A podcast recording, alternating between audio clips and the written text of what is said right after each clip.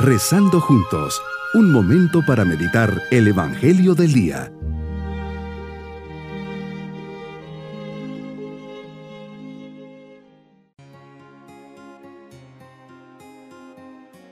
Comenzamos este día 22 de noviembre, memoria de Santa Cecilia, Virgen y Mártir. Bajo su intercesión comencemos nuestra meditación.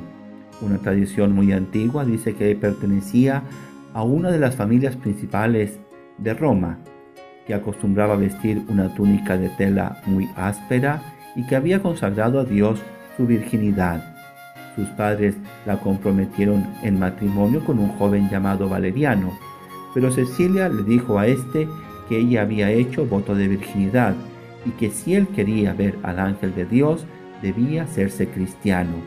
Valeriano se hizo instruir por el Papa Urbano y fue bautizado. Poco tiempo después muere mártir junto a su hermano que también se había convertido al cristianismo. La policía arrestó a Cecilia y le exigió que renunciara a la religión de Cristo. Ella declaró que prefería la muerte antes que renegar de la verdadera religión. Entonces fue llevada junto a un horno caliente para tratar de sofocarle con los terribles gases que salían de allí, pero en vez de asfixiarse, ella cantaba gozosa. Quizá por eso la han nombrado patrona de los músicos. Visto que con este martirio no podían acabar con ella, el cruel Almaquio mandó que le cortaran la cabeza.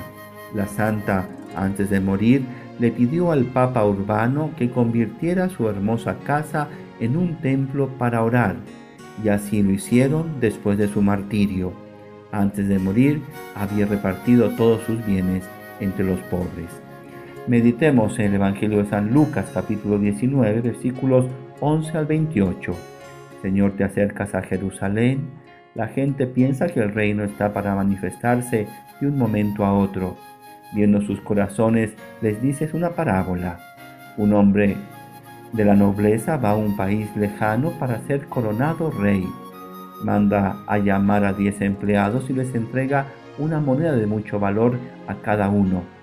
Confía en ellos pensando en que sí van a trabajar este capital. Les dice que inviertan este dinero mientras Él regresa.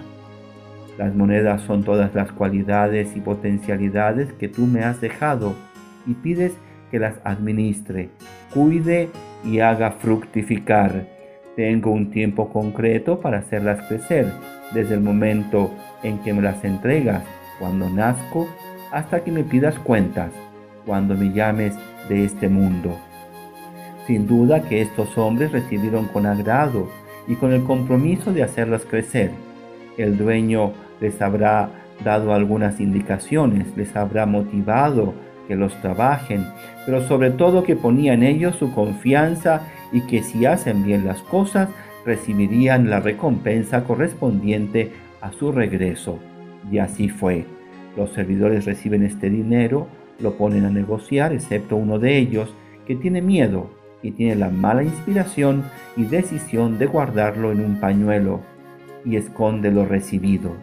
Miedo, temor, pereza, inconsciencia de lo recibido, inmadurez. ¿Qué habrá pasado por el corazón de este hombre? Estos son los talentos, las cualidades, los bienes espirituales y materiales que he recibido, los beneficios que me has dado. Es la administración de lo que es tuyo y que pones en mis manos. Señor, que tenga la conciencia clara que nada de lo que tengo es mío. Tú me lo has dado, a ti te pertenece y solo me los dejaste para que los haga fructificar. Me los diste en semillas y a mí me toca hacerlos crecer. Tu postura, Señor, el día del juicio resulta sumamente reveladora de las expectativas que tienes de mí. A todos aquellos que supieron duplicar el capital, los premiarás ampliamente. Te felicito, siervo bueno y fiel. Puesto que has sido fiel en las cosas de poco valor, te confiaré cosas de mucho valor. Serás gobernador de estas ciudades. Por el contrario, al siervo que no trabajó sus talentos, lo rechazas diciéndole siervo malvado y perezoso. ¿Por qué no pusiste mi dinero en el banco para que a mi regreso lo recibiera yo con intereses, quítenle la moneda y désenlo al que tiene diez. No me puedo dejar paralizar por el miedo, la inseguridad y esconder los talentos que me has dado. Mi propósito hoy, Señor, es ver cómo estoy invirtiendo mis monedas, mis cualidades, mis bienes espirituales y materiales, mi tiempo, y tomar conciencia de que de ellos tendré que dar cuentas. La respuesta que dé es la condición para entrar en el reino de los cielos. Mis queridos niños, Dios les ha dado muchas cualidades y talentos. Todo ha nacido del amor que Dios les tiene.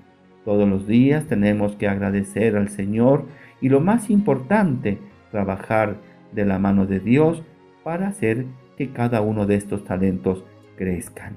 Y nos vamos con la bendición del Señor. Y la bendición de Dios Todopoderoso, Padre, Hijo y Espíritu Santo, descienda sobre todos nosotros. Bonito día. Hemos rezado junto con el Padre Denis Doren, Legionario de Cristo.